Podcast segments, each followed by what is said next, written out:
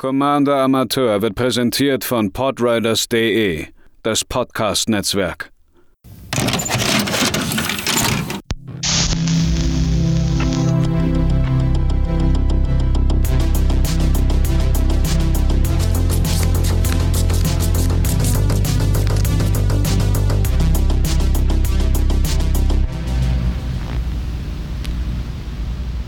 Einen wunderschönen guten Tag, liebe Zuhörerinnen, hier bei einer weiteren Ausgabe von Commander Amateur. Mein Name ist Matze, ich benutze er ihm Pronomina und heute geht es zurück nach Ravnica, denn ein Mord ist geschehen in Karlov Manor. Ähm, das neue Set ist da mit einem sehr starken Fokus auf äh, die Detektivgeschichten und dementsprechend einem sehr ausgebauten Flavor. Ich vergesse immer, ob das Top-Down oder Bottom-Up äh, Design ist. Auf jeden Fall, ähm, vieles in diesem Set dreht sich eben um Auflösen von Mordfällen, von Verbrechen und allem, was damit einhergeht. Bevor es losgeht mit der Vergabe der dies jährigen, der diesmonatigen eher äh, Awards. Der Hinweis, wenn euch das gefällt, was ich hier mache, würde ich mich über jede Form von Interaktion freuen. Die leichteste Methode ist jetzt, glaube ich, bei YouTube, wo alle Folgen automatisch hochgeladen werden. Da gibt es die Kommentarfunktion offensichtlich. Da freue ich mich natürlich über jeglichen Austausch. Ansonsten äh, Spotify Sterne, Apple Podcast Sterne, kommt auf den Discord-Server der Podriders. Die Links dazu, die nötig sind, die findet ihr alle in den Show Notes. Mm, zum Set an sich, ich finde, also sie haben den, den Flavor sehr gut getroffen von allem, was allerdings jetzt dazu führt, dass einige der Karten dann doch sehr kompliziert sind. Äh, man hat in einem Set eine neue Kartenart mit Cases, eine Art neu, also neue Art Enchantment. Dann hat man noch eine die Wiederkehr von Morph, aber es ist nicht Morph, sondern es ist nochmal wieder Mühe anders. Und dann hat man noch Collect Evidence, wo man Karten mit Mana Value aus dem Friedhof, aus dem eigenen Friedhof ins Exil schicken muss.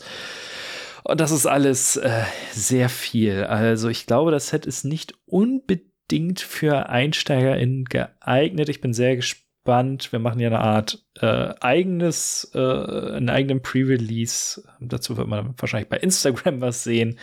Ähm, wie sich das so spielt, schauen wir mal.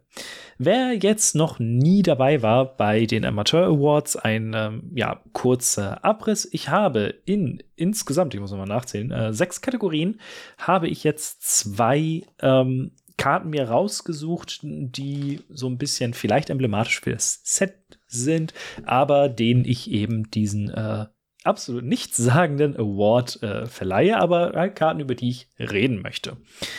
Und anfangen tun wir mit dem Flavor, den Geschmack. Und wie ich eben gerade schon erwähnt habe, das Set trifft diesen, diesen Detektivgeschichten-Style eigentlich ganz gut. Und anfangen äh, tut hier A Killer Among Us. Vier farblose, ein grünes für eine Verzauberung. Wenn die Verzauberung ins Spielfeld kommt, machen wir einen 1-1 weißen Mensch-Kreaturen-Token, 1-1 blauen äh, Meerfug-Kreaturen-Token und einen 1-1 roten Goblin-Kreaturen-Token. Und dann ähm, müssen wir eine dieser Kreaturentypen geheim aussuchen. Und wir können Killer Among Us opfern und dann diesen äh, Kreaturentyp, den wir ausgesucht haben, äh, enthüllen. Und falls, falls ein angreifender Kreaturentoken, ein Target Attacking Creature Token, diesen Typen hat, kriegt er 3-1-1 äh, Counter und äh, Todesberührung bis zum Ende des Zuges. Auf dem Bild sieht man eben die drei Kreaturentypen in äh, bester Spidey-Meme-Manier auf sich gegenseitig zeigen, während neben ihnen halt eine tote Person liegt. Und ich bin kein Freund von diesen Secretly Shoot, äh, also geheim äh, Sachen auswählen. Gerade in 1 gegen 1 wirkt das sehr seltsam. Aber es ist so ein bisschen eine Meme-Karte mit, haha, I revealed my trap card und äh, alles Mögliche. Und der Mörder ist dann natürlich deutlich stärker als der Rest und äh, hat dann auch noch Death Touch bis zum Ende des Zuges. Das hatte ich, glaube ich, noch nicht gesagt. Ähm, und insgesamt ist halt dieses, äh, dieses Enthüllen des äh, Täters, äh, er war es, der Goblin mit der Rohrzange im Büro, äh, einfach eine recht schöne Sache, wie ich finde. Äh, bevor ich das vergesse, ich gehe nur aufs Hauptset ein. Mit Commander Precons und dem Cluedo-Ding äh, haben wir noch mal zwei ganz andere Biester in, äh, im Petto. Muss ich mal gucken, ob ich da in irgendeiner Form und Weise überhaupt was mache. Schauen wir mal.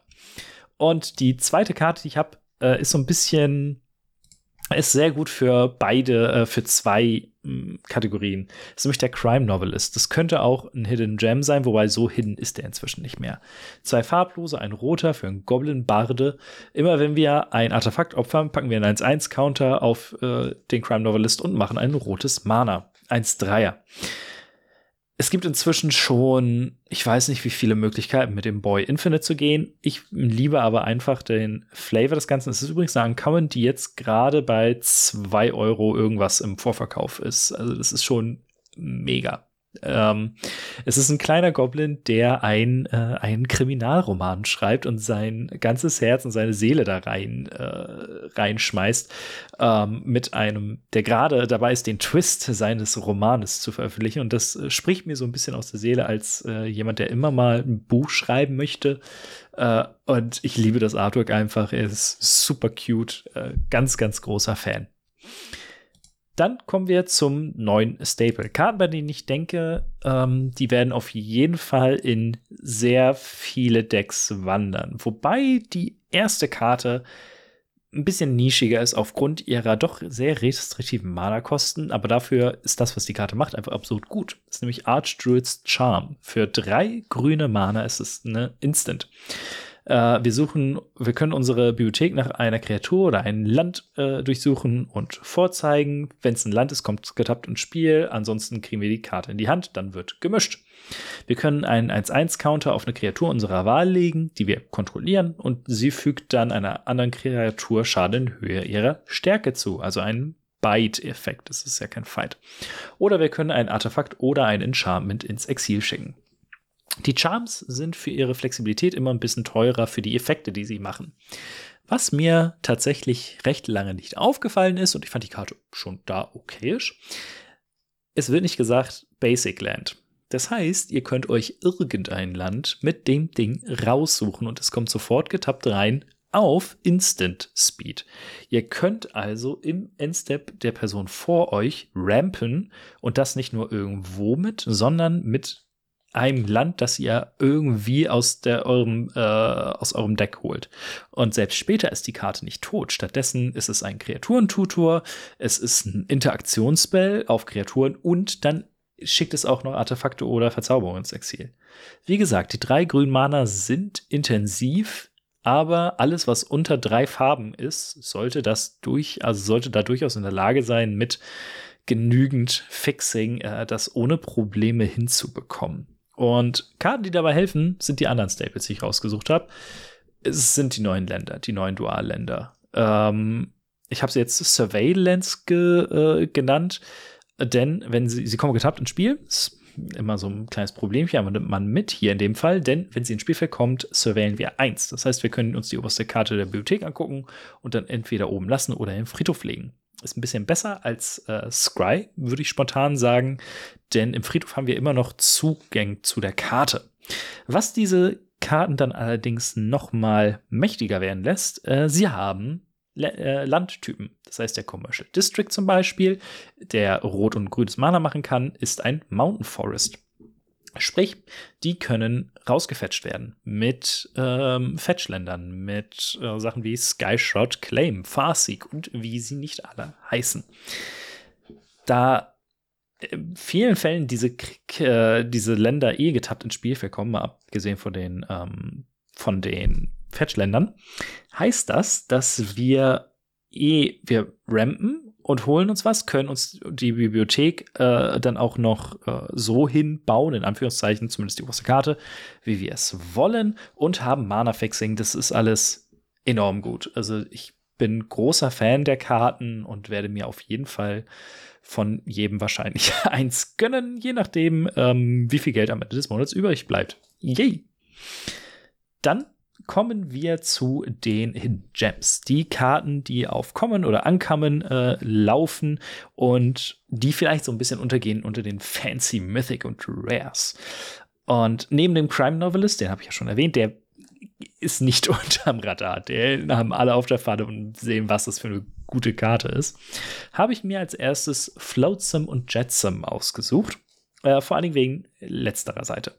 Floatsome ist für ein farbloses ein grün oder ein blaues. Äh, ein Instant, man kann äh, drei Karten millen und dann ähm, wendet man Nachforschung an, heißt es glaube ich Deutsch, Investigate. Das heißt, man macht einen Clue-Token. Ähm, und dann haben wir Jetsam, vier farblose und zwei hybride Dimir. Also man kann entweder blau oder schwarz zeigen. Insgesamt ist das eine Sultai-Karte, weil äh, grün, wei äh, weiß, grün, blau und schwarz auf der Karte gedruckt sind. Das ist eine Hexerei. Jede Gegner, jede Gegnerin mild drei Karten. Dann dürfen wir einen Spruch von aus jedem äh, aus äh, jedem Friedhof unserer Gegnerin casten, ohne die Mana-Kosten zu bezahlen falls ein Spruch auf diese Art und Weise äh, gesprochen wurde ähm, und äh, er in den Friedhof geht, geht er stattdessen ins Exil. Für sechs Mana kriegen wir aus drei Friedhöfen die besten Karten. Und es wird nicht mal eingeschränkt, was das für Karten sind. Ihr könnt euch theoretisch die fettesten Kreaturen holen. Ihr könnt euch absurde Spells holen. Oder wenn es nötig ist, könnt ihr euch auch rampen. Und es muss noch nicht mal unter diesen drei Karten sein, die gemillt wurden. Äh, es, es kann einfach irgendetwas aus dem Friedhof sein. Was bedeutet, dass ähm, ihr einen ganzen Fundus an Möglichkeiten habt, wie ihr auf bestimmte Dinge reagieren könnt. Und diese Flexibilität macht Jetsim einfach zu einer, einem absurd starken Spruch, der mit sechs Mana einigermaßen teuer ist, aber der das absolut verdient hat und der das, äh, das Ding kann Game Ending sein, würde ich spontan vermuten. Die andere Karte ist nicht Game Ending, aber ähm, als, äh, als äh, großer, großer Fan äh, von Lurus ist der Snarling Gorehound einfach ein Muss. Ein schwarzes für einen Hund, 1-1 mit Menace. Kreaturen mit äh, Bedrohlichkeit eh, große Liebe. Immer wenn eine andere Kreatur mit Stärke 2 oder weniger ins Spielfeld kommt unter unserer Kontrolle, surveillen wir 1. Ich glaube, es heißt, wendet Überwachen an auf Deutsch. Das heißt, wir gucken uns die aus der Karte Bibliothek an und sie können sie in den Friedhof schmeißen. Ähm, gerade je höher man im Power-Level geht, habe ich das Gefühl, umso unwichtiger ist Stärke und Power der Kreatur.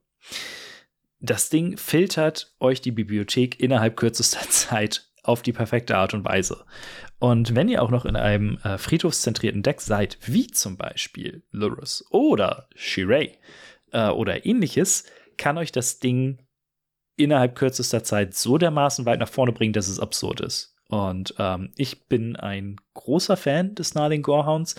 Ähm, jetzt hat Scryfall nur die englischen Vorbestellerpreise, dafür liegt bei zwei Dollar schon. Also Vorbestellerpreise haben selten was zu sagen. Aber das ist schon äh, nicht so verkehrt für eine Common. Ähm, ich würde spontan vermuten, auch hier kann man irgendwelche absurden äh, Loops bauen, wenn man eh schon die gesamte Zeit dabei ist, Kreaturen aus dem Friedhof rein und rauszuholen. Ähm, Dementsprechend sollte man die auf der Falle haben. Ich werde mir auf jeden Fall äh, mindestens einholen, weil bedrohlich. Ein Mana bedrohlich ist nicht so häufig. Da kann ich mein äh, Father's Caddis Deck noch mal umbauen bzw. umswitchen. Das wollte ich eh noch mal machen. Aber es kann ja nicht alles positiv sein. Es können ja nicht alles dolle Karten sein. Dementsprechend gibt es noch die äh, Kategorie schlechteste Rare oder Mythic. Und fairerweise muss man sagen, ich hatte ein bisschen Probleme hier Sachen zu finden, Wenig später hatte ich allerdings auch Probleme für die beiden anderen Kategorien noch Sachen zu finden. Denn vieles aus dem Set ist so, ich würde sagen, mittelmäßig. So, ja, kann man machen, aber nichts, was mich äh, begeistert. Bei den beiden Sachen allerdings bin ich mir relativ sicher, nope, das ist nichts. Äh, das erste ist Expedited Inheritance. Für zwei rote kriegen wir eine Verzauberung, die besagt, immer wenn eine Kreatur Schaden zugefügt wird, darf der Besitzer dieser Kreatur Karten von der Bibliothek äh, ins Exil schicken. äh, also its controller may exile that many cards from the top of the library. Das heißt, wenn eine Kreatur zwei Schaden bekommt, darf man zwei Karten äh, ins Exil schicken. Ähm, sie dürfen diese Karten bis zum Ende ihres nächsten Zuges sprechen. Wir sind in Rot. Wenn wir jetzt nicht noch irgendwie ähm, weiß oder äh, schwarz dabei haben, werden wir in den meisten Fällen äh, unsere, die Kreaturen unserer Gegner durch Schaden loswerden.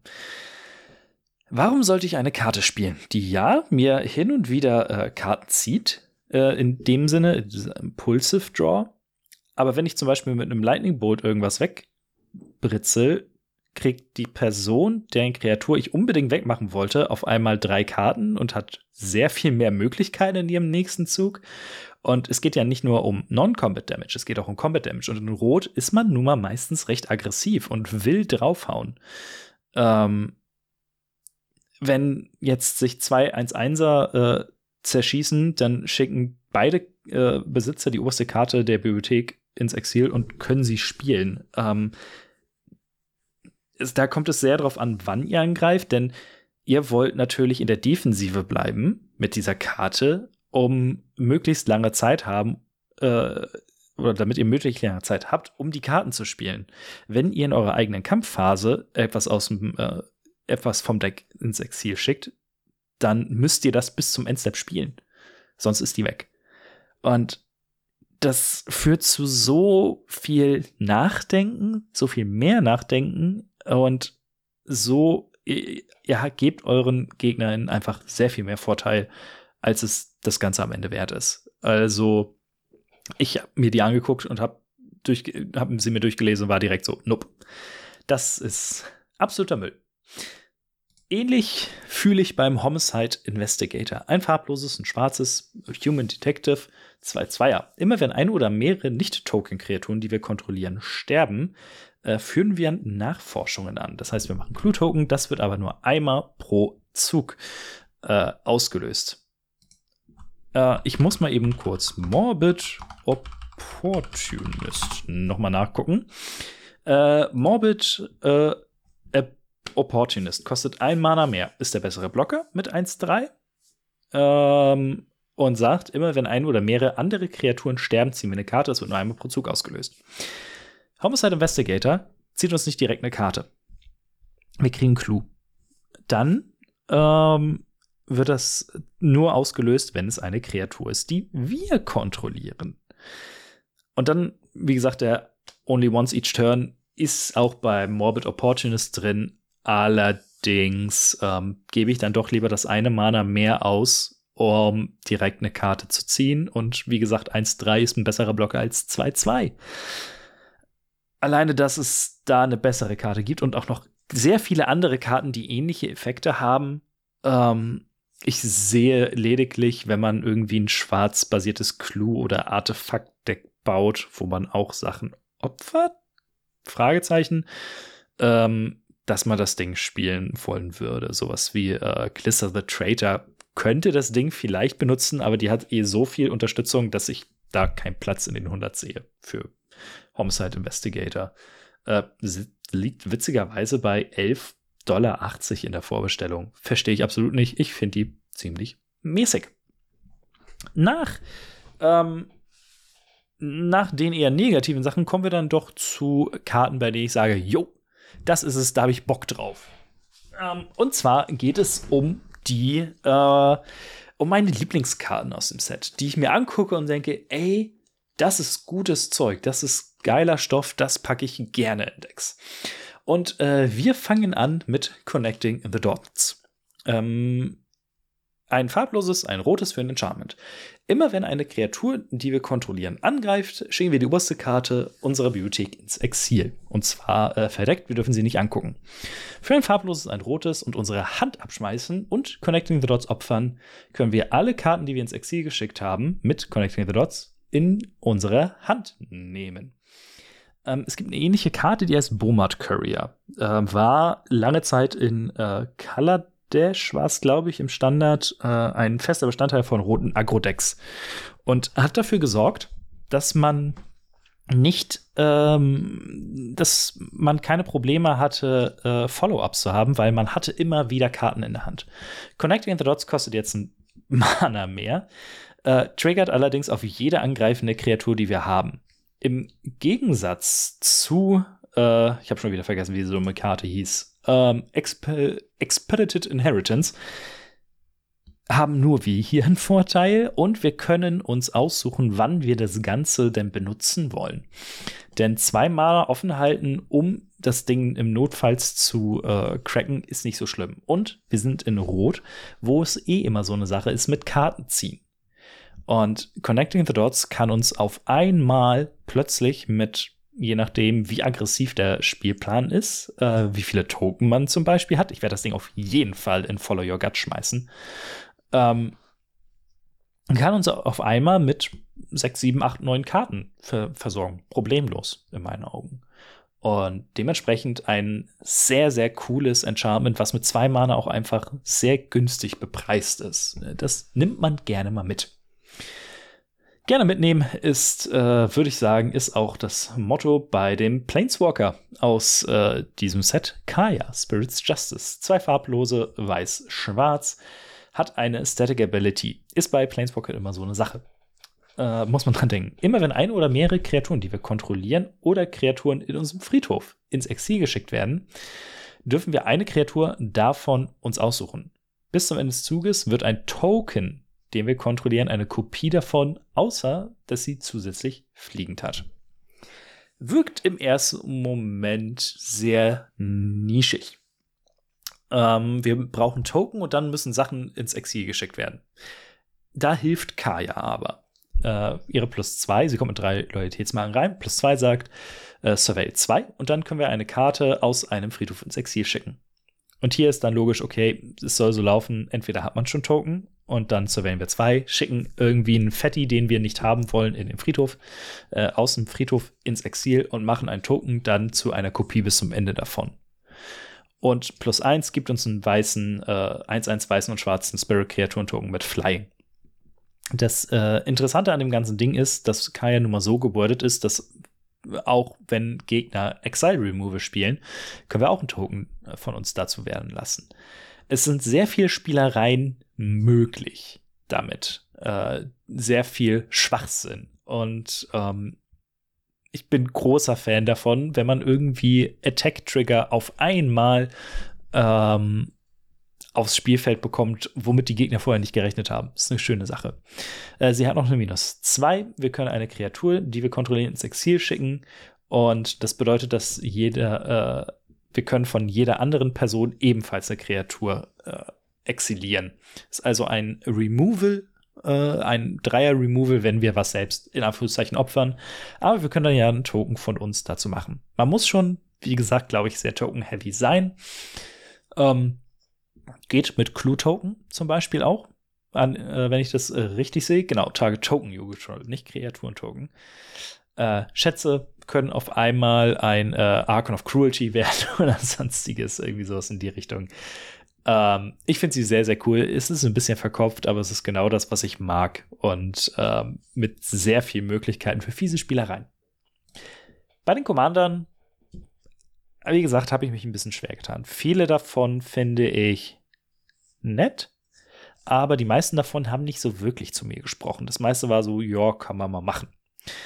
Ähm, die beiden, die ich jetzt ausgesucht habe, das eine ist so ein bisschen ich sag mal, eine Meme-Karte in Anführungszeichen. Und das andere ist einfach ein witziger Effekt. Uh, The Pride of Hullclade kostet 10 farblose Mana und ein grünes. Ist eine legendäre äh, Krokodil-Elch-Schildkröte. Ich mag die Simic. Ähm, tatsächlich kostet sie X weniger zu bezahlen, wo X gleich die Widerstandskraft all unserer Kreaturen ist. Sie hat äh, Defender und für zwei farblose zwei blaue. ist Es also ein Simic Commander Ding. Bis zum Ende des Zuges kriegt eine Kreatur, die wir kontrollieren, plus 1 plus 0. Und immer wenn sie einem Spieler Kampfschaden zufügt, äh, ziehen wir Karte in Höhe ihrer Widerstandskraft und kann angreifen, als ob sie, äh, als ob sie nicht Verteidiger hätte. Das heißt, man baut ein Defender-Deck Statt Arcades oder Doran of äh, the Siege Tower macht man das dann eben nur in Simic. Sollte aber trotzdem kein Problem sein. Es gibt genügend Karten hier. und äh, kann dann auf einmal eine ganze Menge Karten ziehen. Und wenn man noch irgendwie um Blockbar-Gedönse hat, kann man mit Pride of Folklade 15 Karten problemlos ziehen. Ähm, ich glaube, es wird nicht wirklich spaßig sein, gegen diese Art Deck zu Decks zu spielen, weil man immer Removal auf der Hand haben braucht, weil sonst verliert man einfach gegen den Card Advantage. Mm, aber weil es einfach auch eine sehr seltsame Karte ist mit durchaus anspruchsvollen Kosten, äh, habe ich sie mit reingenommen und Crocodile Egg Turtle ist halt schon geil. Geil, geiler Creature-Type.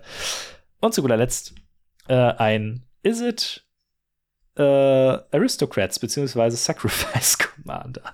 Kylox Visionary Inventor, fünf farblose Blau-Rot, hat Menace War 2 und Eilers, ein Viashino Artificer. Immer wenn er angreift, können wir eine beliebige Anzahl an anderen Kreaturen opfern und dann die obersten X-Karten unserer Bibliothek ins Exil schicken, wobei X gleich die Stärke von denen ist.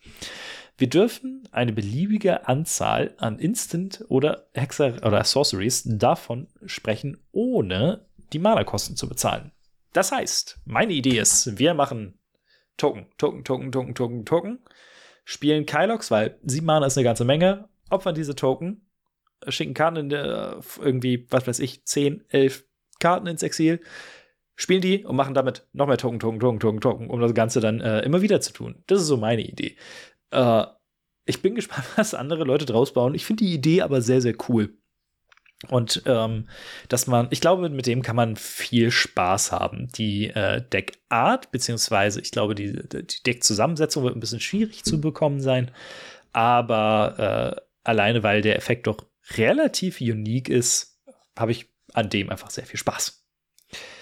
Wie gesagt, hm, ich finde, das Set ist so ein bisschen jetzt auf den ersten Blick äh, mittelmäßig. Also es gibt ich finde die, ähm, die Mechaniken zu konvolut und viele der Karten sind ein bisschen zu speziell. Was dazu führt, dass ich jetzt gerade dabei bin, Deck zusammenzuwerfen. Äh, Missy Morph wird kommen. Äh, aber ich bin einfach mal gespannt, was so für Karten hier herausstechen. Was sind eure liebsten Karten? Wie würdet ihr zum Beispiel die äh, Awards verteilen? Äh, sagt das gerne auf äh, diversen äh, Formen, äh, so wie es geht. Ich freue mich natürlich über jede Antwort. Wir hören uns beim nächsten Mal wieder und bis dahin habt noch eine schöne Zeit.